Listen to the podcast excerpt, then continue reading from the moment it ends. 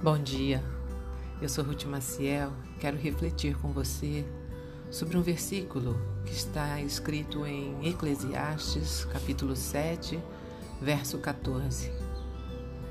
O autor do livro aconselha: No dia da prosperidade, goza do bem, mas no dia da adversidade, considera, porque também Deus fez a este em oposição àquele para que o homem nada descubra do que há de vir depois dele.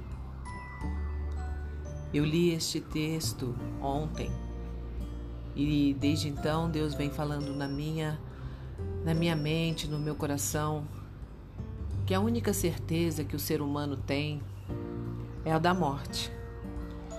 Ela é a única certeza que todos nós temos. Um dia morreremos.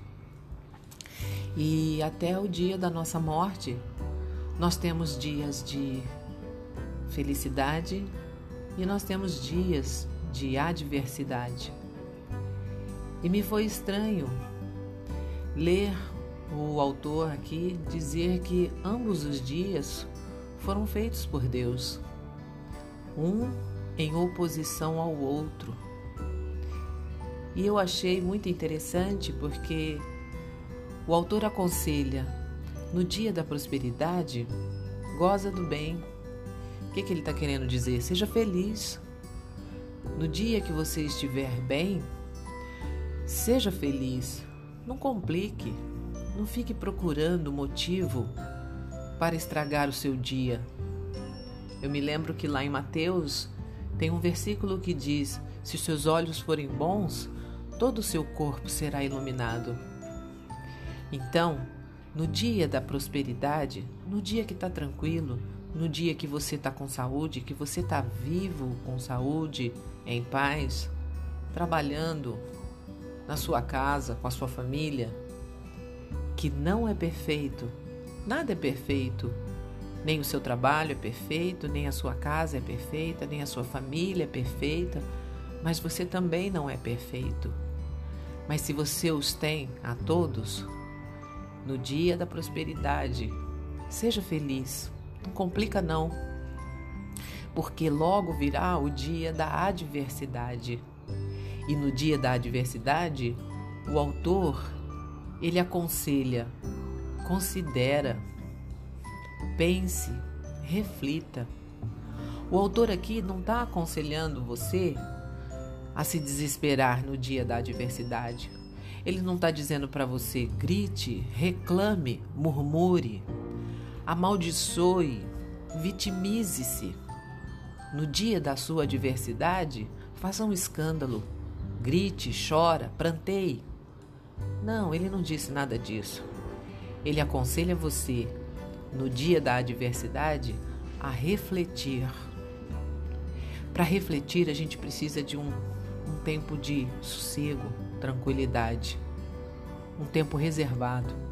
Ninguém consegue refletir no meio do caos, no meio da bagunça, no meio da gritaria, da murmuração, do choro, do escândalo. Não.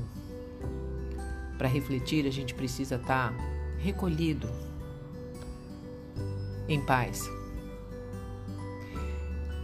E é esse o conselho que ele dá. Seja feliz no dia que estiver tranquilo. E no dia que não estiver tranquilo, pense, considere.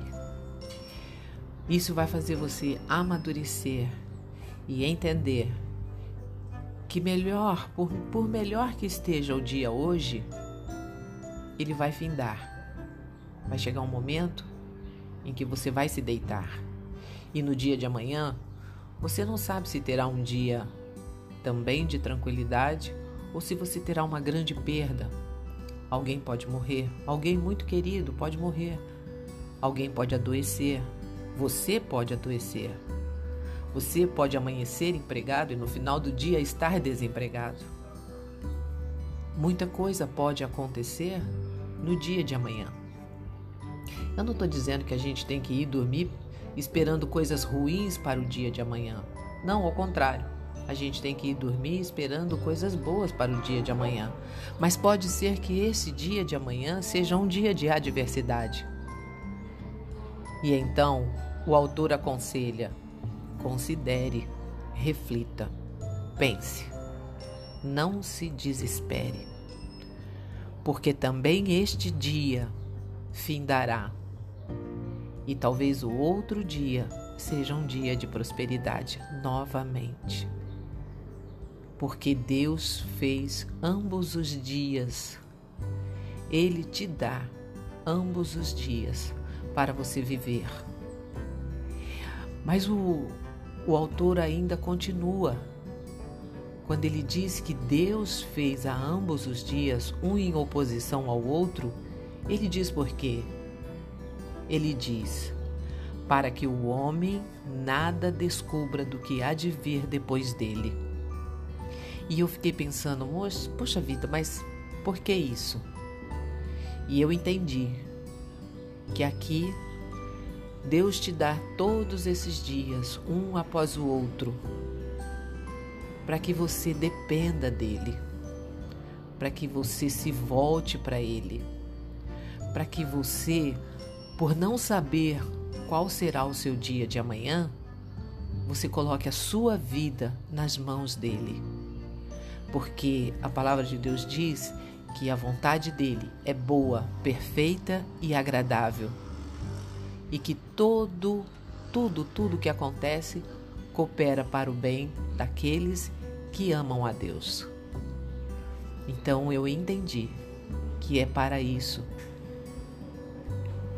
que nós não sabemos o nosso dia de amanhã, para que nós possamos depender de Deus totalmente e nos alegrarmos e nos entristecermos e nos alegrarmos e nos entristecermos e nos alegrarmos na presença dele, nas mãos dele, porque todo bem ele tem para nós.